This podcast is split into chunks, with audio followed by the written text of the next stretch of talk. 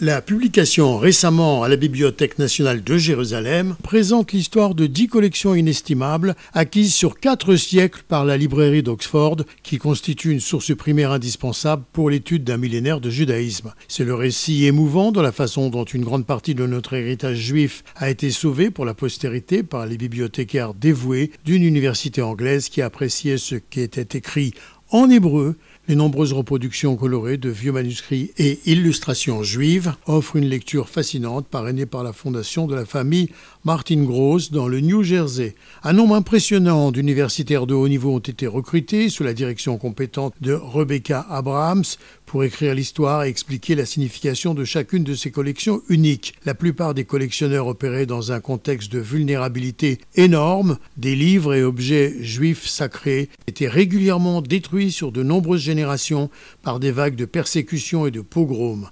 Les manuscrits anciens du Talmud, par exemple, sont très rares en raison de leur fréquente destruction par le feu dans l'Europe des XIIIe et XVIe siècles. Il est particulièrement surprenant de découvrir que nombre des collectionneurs les plus dévoués qui ont passé des vies et même des fortunes à la poursuite de ce passe-temps n'étaient pas eux-mêmes juifs ou même des admirateurs des enseignements et de l'héritage hébraïque. Gérard Benamou de Tel Aviv pour RCJ.